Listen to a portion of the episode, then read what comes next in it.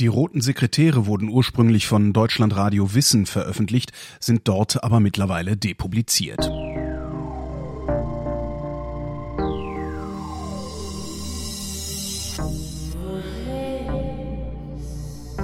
Wer redet, ist nicht tot.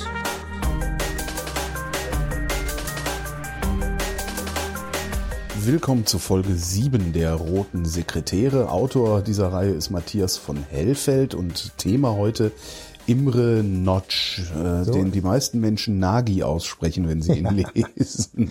Ja, Imre Notch ist aber richtig. Also insofern ja. Äh, ist das kein, keine Frage. Das war das nicht sogar Imre Notchs Stimme, die man dann zuletzt sogar auf ja. Deutsch äh, beim Volksaufstand in genau. Ungarn genau. im Radio gehört hat. Genau. Ne? Imre Notch ist ungarischer KP-Chef gewesen und ähm, Politiker. Ökonom eigentlich von Haus aus. Er war eigentlich Landwirtschaftsexperte und Ökonom und ähm, insofern hat er ähm, eine, eine ganz normale wissenschaftliche, nahezu wissenschaftliche Karriere begonnen, ist dann ähm, als Kind des Ersten und Zweiten Weltkrieges sozusagen natürlich auch in Berührung gekommen mit der kommunistischen Ideologie und Idee. Und ähm, er ist ähm, schon vor der, äh, also bevor es richtig losging, sozusagen mit der Roten Armee im Ersten Weltkrieg losgezogen und hat sogar an der Oktoberrevolution teilgenommen. Also er war ein Mensch, der diese rote Ideologie, die kommunistische Ideologie sozusagen auch praktisch gelebt hat und in sich aufgezogen, aufgesogen hat. Und deswegen war es logisch, ähm, dass er in der ungarischen äh, KP eine Rolle spielte und versuchte auch eine Rolle zu spielen. Aber heute würde man sagen, er hatte eine On-Off-Beziehung. Also er, hatte, mhm. er war mal Ministerpräsident, dann wurde er wieder abgesetzt, weil er gerade den Russen nicht passte und ähm, er war mal beliebt beim Volk, dann wieder nicht. Und ähm, er war aber so ein kleiner, aufrechter, äh, hutzeliger Mensch, der mit äh, Spazierstock und Hut, auch wenn er abgesetzt war, äh, durch Ungarns Straßen oder Budapester Straßen marschierte und größte freundlich saß in einem Café und äh, die Leute kannten ihn und ah, das ist der Herr Notch. Und also er war sozusagen immer noch weiter im Gespräch. Und ähm, in der entscheidenden Zeit, also vor dem Aufstand 1956 äh, in Ungarn, ähm, war er eben gerade in der Off-Phase, also er hatte keine Funktion in der Partei. Und ähm, er wurde dann aber doch bedrängt, ähm, sich wieder zur Verfügung zu stellen, weil also die Rufe nach Reformen und nach Veränderungen innerhalb des Ostblocks und vor allem natürlich auch innerhalb Ungarns ähm, immer lauter wurden. Es gab Studentenunruhen, es gab Menschen, die also ähm, ja wollten, dass dieses System zwar erhalten bleibt auf der einen Seite, sich aber im Inneren reformiert. Im ja. Übrigen war das gleichzeitig auch in Polen der Fall. Also 1956, 55, 56 ist eine Zeit, in der es relativ unruhig war und in dem viele Menschen in der Nach-Stalin-Ära, der war ja mhm. 53 gestorben, Khrushchev war noch, war schon am Horizont, aber noch nicht richtig intronisiert. Ähm, der 20. Parteitag, auf dem Khrushchev die Verbrechen Stalins ähm, ähm, darlegen würde, der war sozusagen gerade vorbei, beziehungsweise er stand kurz bevor. Also es war eine Umbruchsphase und so eine Frühlingsphase. Dass die alten Tauwetter. Gewissheiten standen in Frage. Ja, es war so ein bisschen Tauwetter nannte ja. man das damals. Also Vielleicht würde sich ja jetzt dieser feste Eisenring ähm, des Stalinismus äh, lockern, war die Hoffnung von vielen Menschen. Und insofern gab es eben auch 53 in der DDR, da erinnern wir uns alle mhm. selber natürlich noch dran. 17. Juni. 17. Juni ähm, gab es halt eben diese Aufstände und im Zuge dieser Aufstände ist dann Imre Notch ähm, zurückgeholt worden und stellte sich dann auch sehr schnell an die Spitze dieser Bewegung und dann tatsächlich, als die Russen entgegen der Absprache äh, dann nach Budapest einmarschierten, setzte er diesen Hilferuf ab in deutscher Sprache. Und ähm, trotzdem ist also der, der Mann insofern äh, ein, ein Phänomen sozusagen, weil er eben immer mal weg war und dann wiedergekommen ist und ähm, kurz, also ein paar Jahre vor der, äh, vor dem äh, 56er Aufstand in Ungarn ist er also wieder ins Amt gekommen. Und als das alles vorbei war, als also ähm, sozusagen der Aufstand niedergeschlagen war und Nordstand auch verurteilt wurde, zum Tode verurteilt wurde und einfach auch irgendwo verscharrt wurde, einfach weg sein sollte aus dem öffentlichen Bewusstsein, ähm, kommt dann ja eine ganz lange Phase, wo in Ungarn genau wie überall woanders die Kommunisten herrschen. Es gab den berühmten Gulasch-Kommunismus, also der auch so ein bisschen lockerer war. Als es hieß immer, Ungarn sei die lustigste Baracke genau. im Kommunismus. Ne?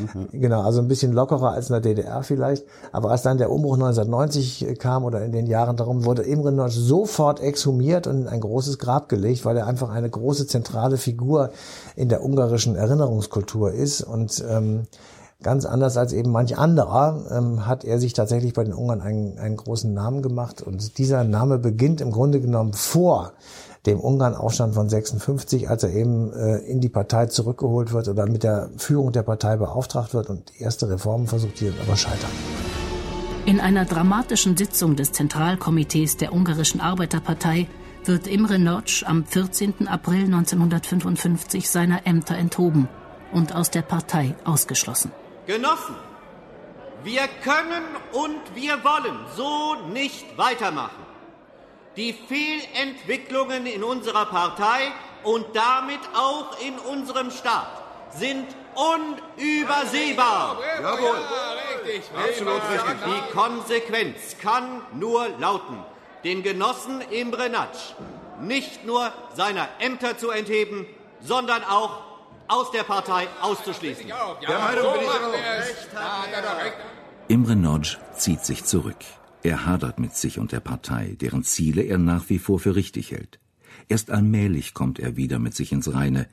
Ein großer Empfang an seinem 60. Geburtstag zeigt seine Beliebtheit ebenso wie die zahlreichen Spaziergänge durch Budapest, bei denen er unzählige Hände schüttelt und freundlich lächelt. Er will in die Politik zurück. Der Anstoß für sein Comeback kommt aus Moskau. Auf dem 20. Parteitag der KPDSU enthüllt Nikita Chruschtschow im Februar 1956 die Verbrechen Stalins. Gleichzeitig gelobt er Veränderungen und spricht von friedlicher Koexistenz mit dem Klassenfeind. In den kommunistischen Staaten wittern daraufhin die Reformer, dass ihre Stunde gekommen sei. Auch in Ungarn sammelt sich eine Oppositionsbewegung. Chrustschow schickt einen Unterhändler nach Budapest. Der beim Volk beliebte Imre Nagy soll reaktiviert werden. Imre, das Volk steht auf. Du musst dich an die Spitze setzen. Sie rufen deinen Namen. Aber das ist eine Konterrevolution. Das können wir doch nicht unterstützen. Wir machen ein politisches Bündnis mit den Unfriedfertigen um Janosch Kader. Wie reagiert Moskau? Mich schickt der Generalsekretär Nikita Khrushchev. Er bittet den Genossen Notch, wieder in die Partei zurückzukehren und das Amt des Ministerpräsidenten zu übernehmen. Imre Notch willigt ein, aber ein wirkliches Verständnis für den Aufstand und dessen Ziel hat er nicht. Am Abend des 24. Oktober 1956 will er in einer Rundfunkansprache die Menschen beruhigen. Hier spricht Ministerpräsident Imre Nagy. All jene, die kein Interesse an weiterem Blutvergießen haben, sollten ihre Waffen niederlegen. Wer bis 14 Uhr seine Waffen abgibt, wird nicht bestraft. In Budapest herrscht der Ausnahmezustand. In der Innenstadt liefern sich Armeeeinheiten mit bewaffneten Aufständischen eine Schießerei. Mehr als 100 Tote sind zu beklagen. Derweil sind sowjetische Truppen in Alarmbereitschaft versetzt worden. Aber sie greifen nicht ein. Im Gegenteil. Am 31. Oktober verbreitet die sowjetische Nachrichtenagentur TASS eine Erklärung, die auf ein friedliches Ende des Aufstands in Ungarn hindeutet. Angesichts, dass das weitere Verbleiben sowjetischer Truppeneinheiten in Ungarn Anlass für eine noch größere Verschärfung der Lage sein kann, gab die Sowjetregierung ihrem Oberkommando Anweisung, aus Budapest abzuziehen, sobald die ungarische Regierung dies für notwendig erachtet. Eine Finte, wie sich schnell herausstellt, denn die sowjetischen Truppen bleiben in unmittelbarer Nähe. Derweil hat Imre Nagy begonnen, mit dem Kreml über einen Austritt Ungarns aus dem Warschauer Pakt, der östlichen Verteidigungsgemeinschaft, zu verhandeln.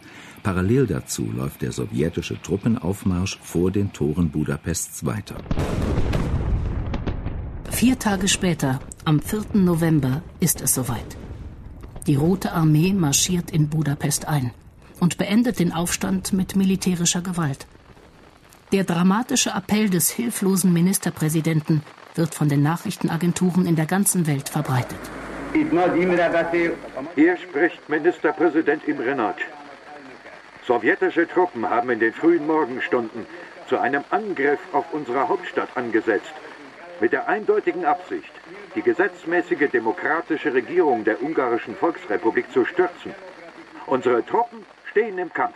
Aber dieser Kampf ist aussichtslos und nach wenigen Stunden beendet. Imre Nagy kann sich für einige Tage in die jugoslawische Botschaft flüchten.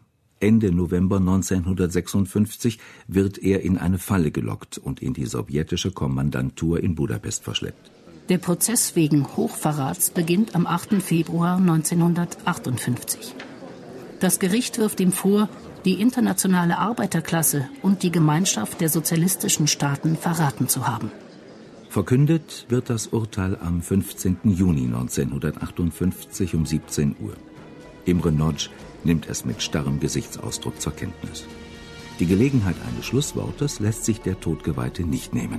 Mein einziger Trost in dieser Situation ist der Glaube daran, dass ich früher oder später vom ungarischen Volk und der internationalen Arbeiterklasse freigesprochen werde. Von all den schwerwiegenden auf mir lastenden Beschuldigungen, deretwegen ich mein Leben opfern muss. Ich glaube, dass ich das Opfer eines schwerwiegenden Justizirrtums bin. Ich möchte nicht um Gnade bitten.